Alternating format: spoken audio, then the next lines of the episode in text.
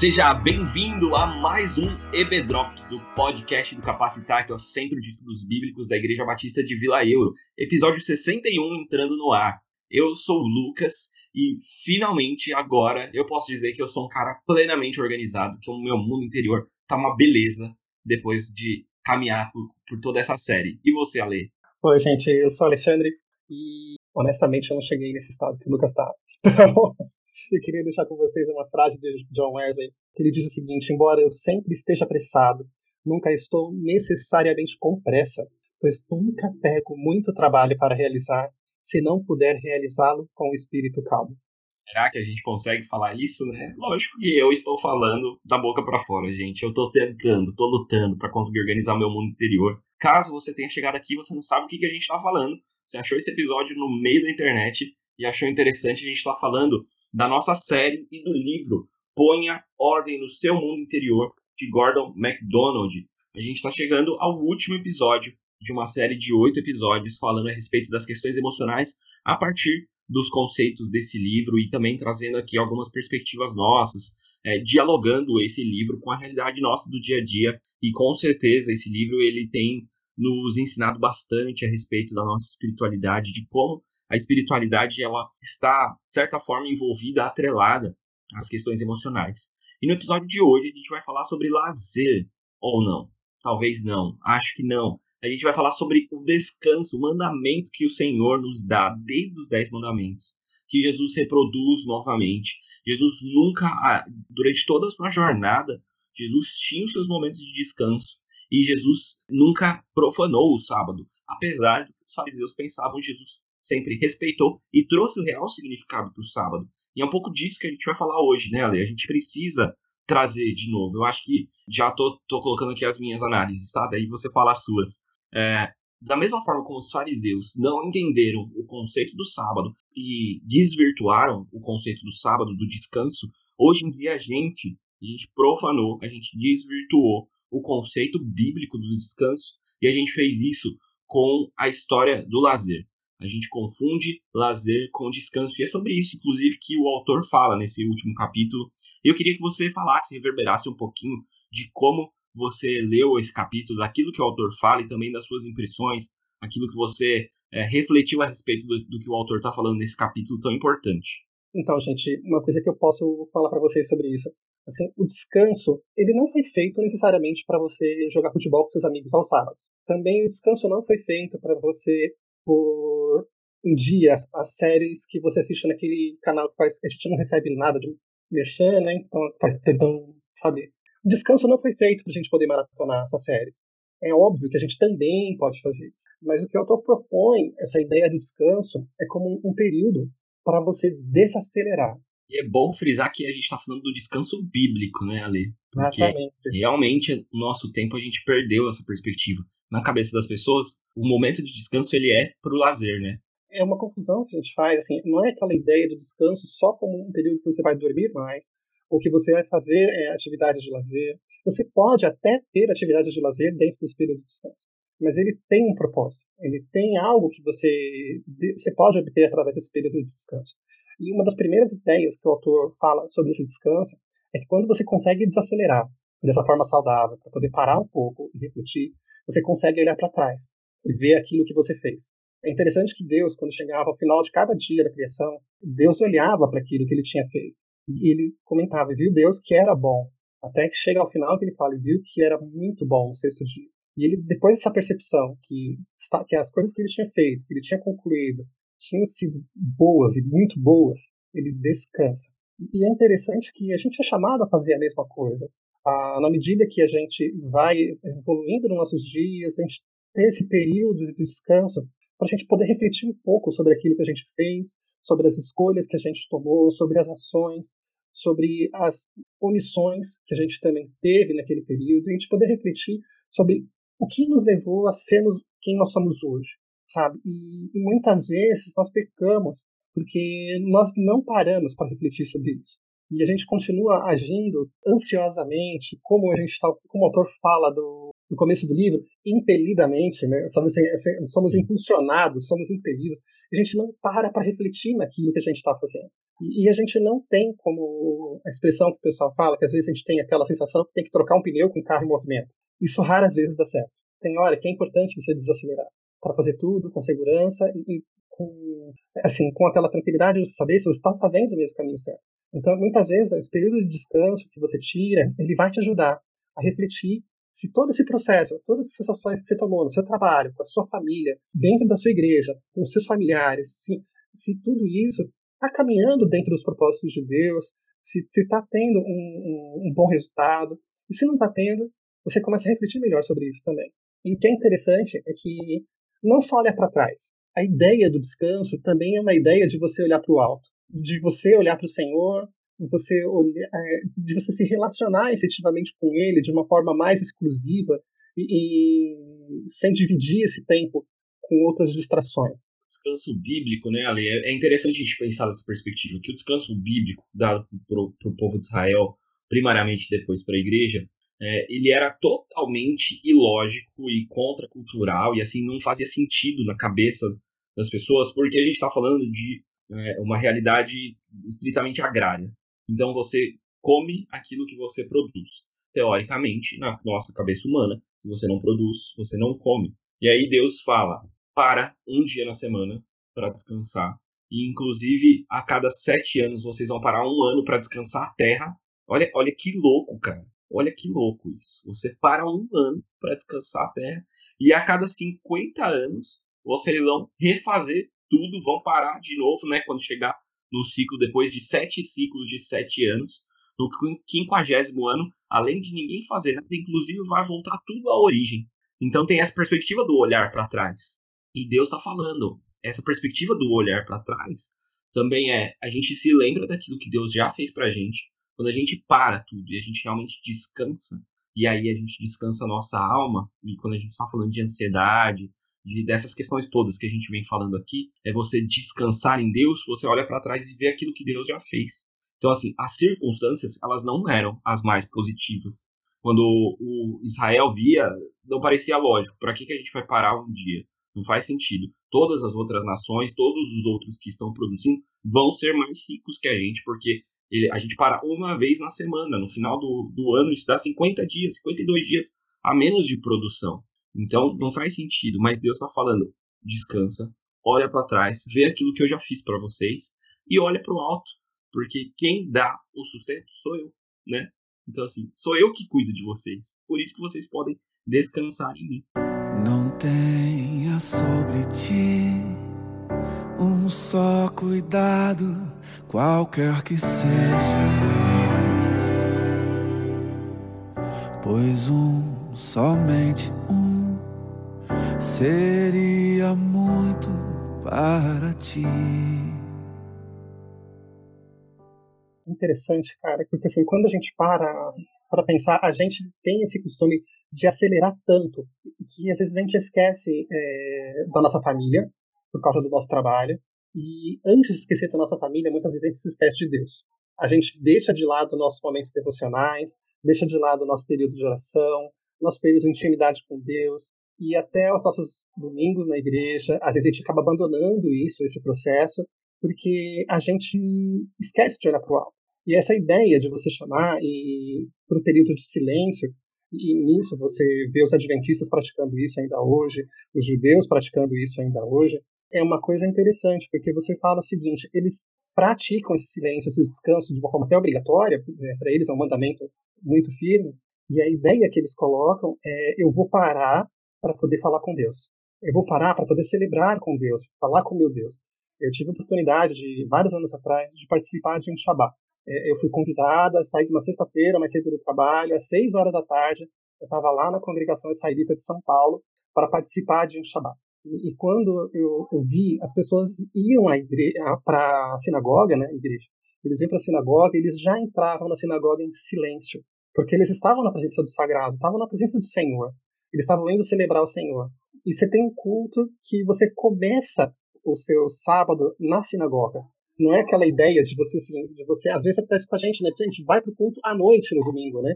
Não, eles começavam assim, era a primeira hora do começo daquele dia, começa para eles, começa no. É, o, o, judeu, ele calcula isso do, do anoitecer até o anoitecer do dia seguinte, né? É a forma como eles calculam os dias. E, e você tem essa ideia deles pararem completamente para celebrar o Senhor, de forma que eles não se esqueçam que eles pertencem a Deus. Eles não se esqueçam que eles, assim, que o que eles são hoje é porque Deus assim o permitiu, porque Deus assim quis.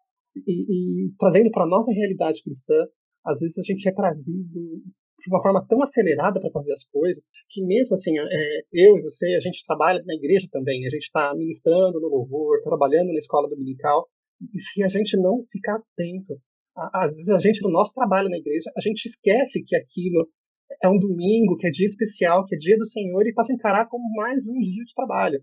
E na segunda-feira a gente fala, graças a Deus é segunda-feira, porque domingo foi muito cansativo. Quantas vezes eu já falei isso, cara? E tenho certeza que nesse momento, quando a Cris estiver ouvindo, ela tá dando risada, porque quantas vezes a gente já falou isso juntos? Com certeza, e assim, e, e é verdade, porque assim, tem, tem vezes que a gente acaba desvirtuando o propósito do dia do Senhor, que é um dia para você ter mais intimidade com Deus, assim, e, e, não tanto trabalho. É óbvio que algumas pessoas da igreja são chamadas a, a terem é, essa ação, assim, até agir como existiam os levitas no passado, assim, existem pessoas que são chamadas a levar outras pessoas à adoração. Pastores, diáconos, ministros de louvor, professores. Eu não estou falando que esses ministérios são todos eles são relevantes, mas é importante que até essas pessoas procurem um período da sua vida, mesmo que não seja o próprio domingo, assim, que seja exatamente sábado, isso, que seja o sábado, uma terça, uma uhum. quinta-feira, mas um dia para você poder repousar, para esse, esse dia para você poder desacelerar. Eu tenho aquela impressão que o sábado ele foi feito para você poder desacelerar de uma forma saudável e poder acelerar novamente em dias, os dias que se sigam, né? Quando você não atende a esse chamado do sábado, a chance de você capotar o carro da tua vida é muito maior. É isso, cara. É isso. A gente e a, a gente está numa lógica hoje e é bem curioso porque o Ale e eu, nós dois somos grandes consumidores de podcast. Então a gente é, já ouve podcast há muito tempo e agora que realmente deu um boom. E as pessoas começaram a, a perceber há não muito tempo que existe a possibilidade de você acelerar áudio. E a gente está falando, a gente está no começo do mês de junho de 2021, para quem está ouvindo no futuro, né? E há poucos dias, acho que coisa de duas semanas ou menos, o WhatsApp trouxe a aceleração do áudio. E tem muita gente refletindo sobre essa perspectiva. Porque realmente, assim, quem já ouve podcast já tem essa mania, esse costume o Ale é, é fritador, ele ouve no 2. Eu não consigo ouvir no 2, mas eu ouço ali no 1,8 ou no 1,5. Mas a gente já tem essa coisa de consumir algo de forma mais rápida do que originalmente. E a gente está nessa, nessa aceleração de vida. E a gente precisa que tudo seja rápido, tudo seja instantâneo, tudo seja pronto. E não foi assim que Deus fez as coisas. É, fico pensando como seria, qual é o olhar de Deus para os nossos, para a maneira como a gente vive hoje, da perspectiva do Deus Criador, que a partir da sua palavra tudo se faz, mas ele escolhe fazer as coisas de forma pausadamente, dentro da sua organização, porque ele é Deus e ele sabe de todas as coisas. E isso que você falou, cara, é, é essencial, assim. Se a gente não tem esse momento, e, e realmente ele não precisa ser o domingo, a gente sabe biblicamente que não precisa ser o domingo, apesar das discussões teológicas que existem sábado, domingo e tudo mais. Acho que, pelo menos pro, pro membro de Vila Euro, isso já é uma coisa que a gente já entendeu quando a gente estudou lá os 10 mandamentos há 5, 10, sei lá quantos anos atrás.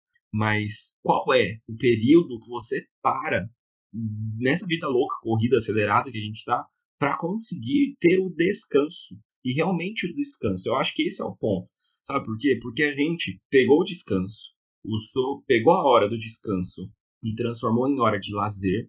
Aí a gente pegou a hora é, da devocional e transformou em hora de descanso. Então a gente dorme de cansaço e não dá tempo para devocional. E a nossa vida fica fora de ordem. E daí a gente fica, caramba, mano, por quê? O que está acontecendo? E pode ser que a gente tenha algumas pistas aqui, porque a gente não está colocando em equilíbrio essas esferas. Então é necessário sim ter o lazer, né? a gente sabe ter assistir as suas séries, o seu hobby, jogar bola, lavar o carro para quem gosta, nem de perto eu sou esse.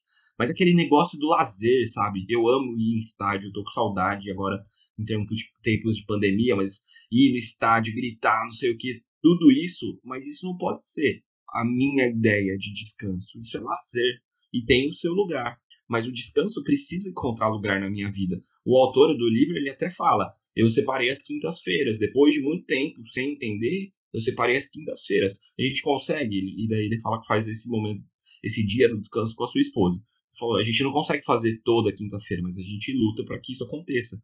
Talvez na nossa vida corrida, na sua vida, você não consiga um dia inteiro, mas coloque na agenda quinta-feira à noite, das 8 às 11 da noite, meia-noite, sei lá qual horário que você vai dormir, é o meu momento de descanso, que eu vou desacelerar, eu vou colocar em perspectiva todas as coisas, lembrar quem Deus é, e eu não vou ficar, eu não vou acessar WhatsApp, não vou acessar mídias sociais, eu não vou ligar a televisão, eu vou ficar comigo, Deus, comigo mesmo, com Deus e ter esse tempo de descanso. Se eles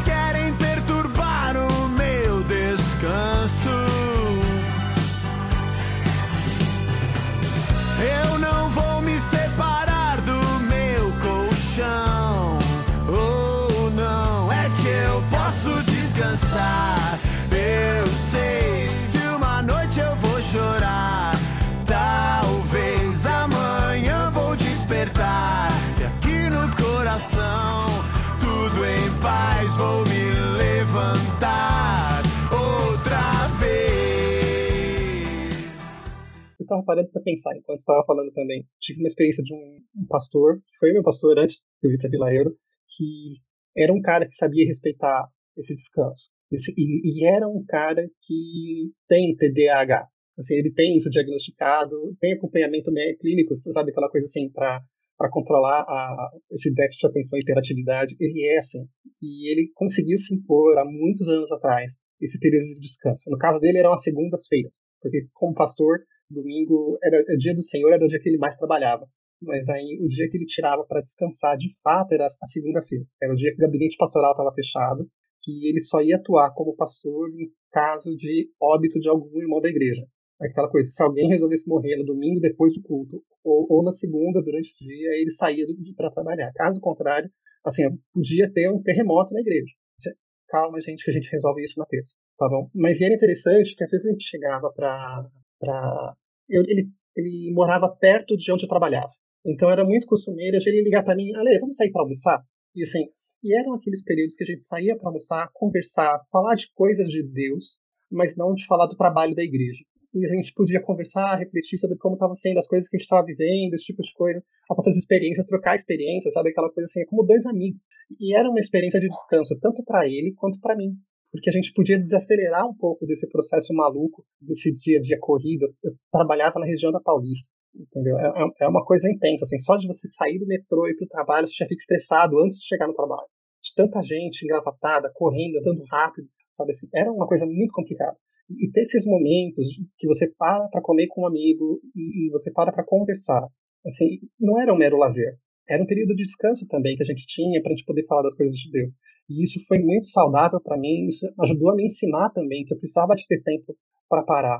Que, assim, é, não só o, esse período de descanso serve para você olhar para trás, e nem para você não só você aumentar o seu relacionamento com Deus, mas também para você olhar para frente para saber o seguinte, se Deus me deu um propósito, assim, e como que eu vou fazer, quem eu vou me tornar para cumprir esse propósito com qualidade? Como eu vou me organizar? Assim, é, o que eu tenho que melhorar na minha vida pessoal? É, o que eu tenho que melhorar é, no meu trabalho? O que eu tenho que melhorar no, nas minhas atividades da igreja? É, e esse período de descanso ele me fornece esse tempo necessário para poder refletir.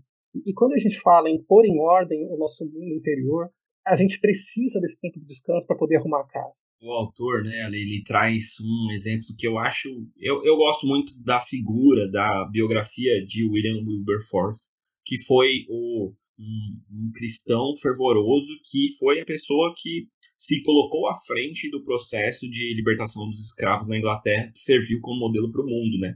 E ele traz uma, um exemplo da biografia de Wilberforce, em que ele diz que em dado momento, né, William Wilberforce era um congressista do, do, do parlamento, na verdade, britânico, né, um parlamentar do parlamento. E estando lá no meio do poder, ele tinha o objetivo, ele sabia da sua vocação, do seu chamado, aqui para que Deus tinha colocado ele ali, mas ele era muito tentado com as questões do poder.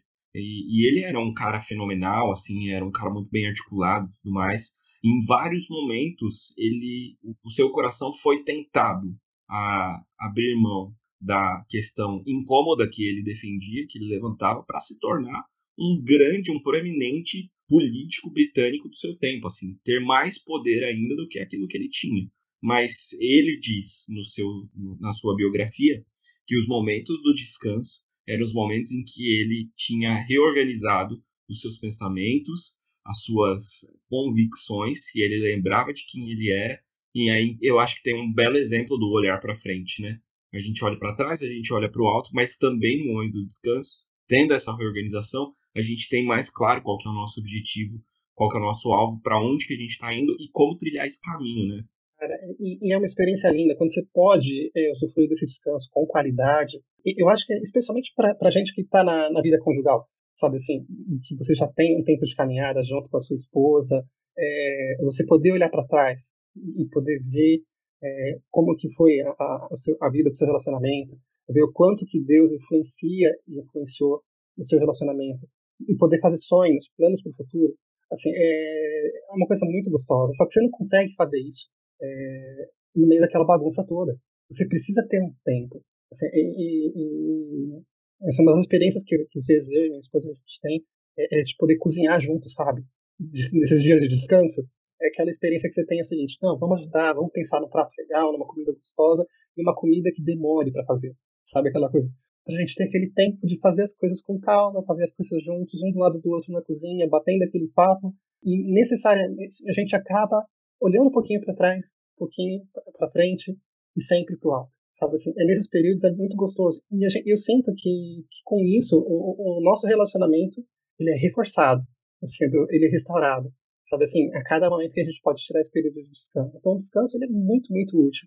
Ele vai ser útil para sua vida profissional, para você ser fortalecido nessa vida profissional, ele é útil para sua vida espiritual, para saber quem você é na presença do Senhor, e ele é útil também na sua vida conjugal, na sua vida, é, é, sabe assim, de relacionamento com a sua esposa, com seu esposo, de você poder ter aquele tempo gostoso, família, né?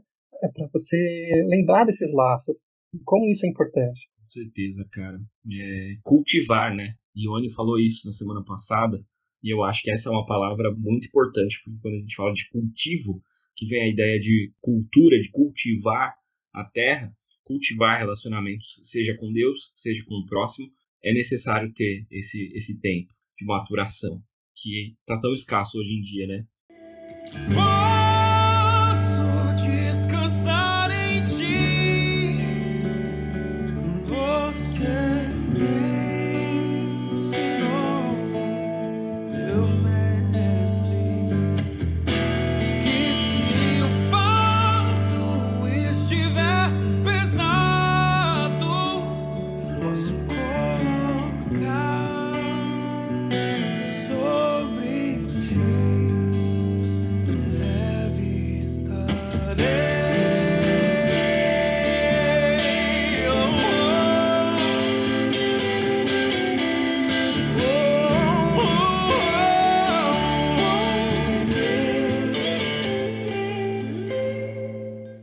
Quase abandonando aqui o podcast, gente, deixando ela sozinha e indo descansar. Mas eu não vou fazer isso. Olhando para trás nesses oito episódios, eu acho que a gente teve ferramentas muito importantes, de verdade. E se você realmente aproveitou esses últimos oito episódios, eu acho que você foi abençoado com ferramentas importantes para desenvolver da sua espiritualidade, vai reforçar a sua espiritualidade e com essa espiritualidade robusta, a gente tem capacidade de lutar pelo menos com mais força diante de, dessas questões emocionais que têm afligido tanto a gente nesse tempo, né? Então, algumas coisas que para mim foram muito importantes e aqui colocando meu coração, a questão da organização do tempo, assim, eu tenho lutado com isso diariamente para conseguir organizar o meu tempo, é, para não pegar coisas a mais daquilo que eu consigo fazer, que eu tenho capacidade, porque isso vai me sobrecarregar e vai tirar o meu tempo com Deus lutando cada vez mais para manter os meus momentos devocionais, para a gente realmente ter essa perspectiva do cuidado da nossa, do nosso corpo, da nossa alma, do nosso espírito. O chamado que esse livro nos traz a pensar na gente como um ser integral, como um ser inteiro, e a cuidar de cada uma dessas partes do nosso, da nossa vida, isso é essencial e realmente essa é a grande lição que eu tenho levado, sabe? Como é, eu preciso organizar essas esferas da minha vida para que nenhuma delas fique defasada e que no final eu consiga ser um bom cristão, um bom filho de Deus, um bom marido, um bom empregado, a partir da organização de colocar em ordem todas essas questões emocionais, interiores e principalmente do nosso relacionamento com Deus. Eu fui muito abençoado, e você, Ale? Pai, uma coisa que é interessante, assim, compartilhando agora, fazendo a minha confissão, o Lucas já fez a dele, né? É, o meu trabalho, eu sou obrigado a ruminar muito tempo a mesma ideia. Porque assim, eu, eu, eu ajudo a escrever textos para um juiz. Então, assim, eu tenho que pensar, pensar, pensar, escrever um pouco, ver aquilo que eu escrevi, se dá para melhorar a ideia, se dá para amplificar o raciocínio. Então, assim, eu passo o dia escrevendo. Então, e muitas vezes eu não passo escrevendo muito, mas eu tenho que escrever bem. Então, assim, no âmbito do trabalho, você consegue desenvolver isso. Mas aí eu parei, quando eu estava lendo o livro e refletindo sobre ele, né, parei para descobrir que em quase todas as outras áreas da minha vida eu sou absurdamente impulsivo. É, sabe aquilo de você a pessoa conversar com você e você não ouvir a frase inteira e você já querer dar uma resposta com uma solução, de você falar, não, deixa que eu faço, é, de você acelerar para fazer as coisas. E eu descobri que isso é muito errado. eu já sabia disso, mas o livro jogou isso na minha cara mais uma vez, assim, que isso é impossível, nunca dá certo. Então, assim, aquele processo que é, o livro me ajudou a, a parar um pouco para refletir as minhas escolhas, a quantidade de atividades que eu estava assumindo, e a qualidade da resposta que eu estava dando para cada uma delas. E como isso pode influenciar negativamente a minha vida de trabalho, a minha vida é, como membro da Vila Euro, a minha vida como esposo, como pai, sabe assim, como filho, assim, é, isso influencia muito quando a gente não toma esse cuidado, né? E essa questão de você começar a organizar as coisas, para você poder fazer as coisas com qualidade, aquilo que eu estava comentando lá, a frase do Wesley, né? que, que eu comentei, que estava no finalzinho do livro, de ser apressado, mas não estar necessariamente com pressa. Porque a gente nunca pega muita coisa para fazer se a gente não puder fazer isso com espírito calmo. Sabe assim, de você realmente pegar aquilo que você sabe fazer, aquilo que você que Deus te chamou para que você fazer, mas não pegar mais coisas do que aquilo que Deus quer que você faça. Respeitar se... o tempo, né? É, tempo rapaz. é vida. E aí eu quero só lembrar uma frase do Ziel Machado que eu falei lá no, no episódio. Uhum. A gente falou da administração do tempo. Na boca do cristão, a frase eu não tenho tempo é uma confissão de pecado. Porque Deus disse que existe tempo para todas as coisas debaixo do sol. Uma vez estava ouvindo de um teólogo batendo papo sobre isso, não foi um sermão, não foi um texto escrito. Ele falou assim: a primeira coisa que Deus cria é, é o tempo.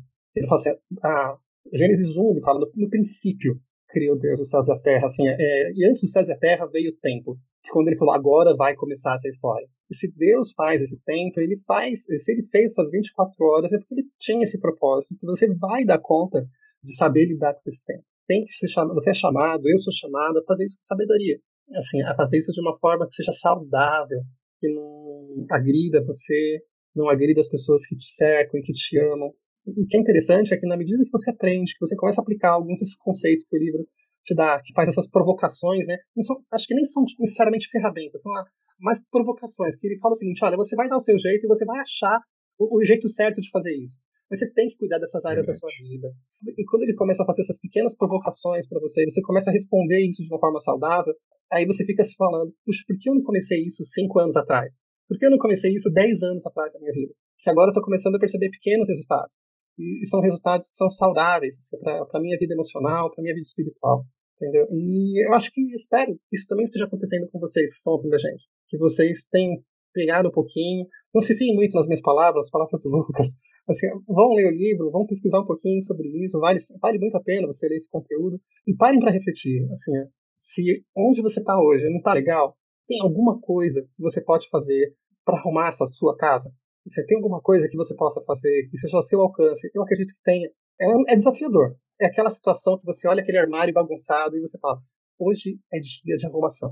Sabe assim? Você sabe que você vai ficar cansado, vai ficar cheio de pó, é, vai ficar suado e vai jogar um monte de coisa no lixo. Mas quando você acaba e você vê aquele armário organizado, as coisas em ordem, fáceis de você pegar, você fala, puxa, é tão legal quando as coisas estão em ordem, as coisas estão em dia, né?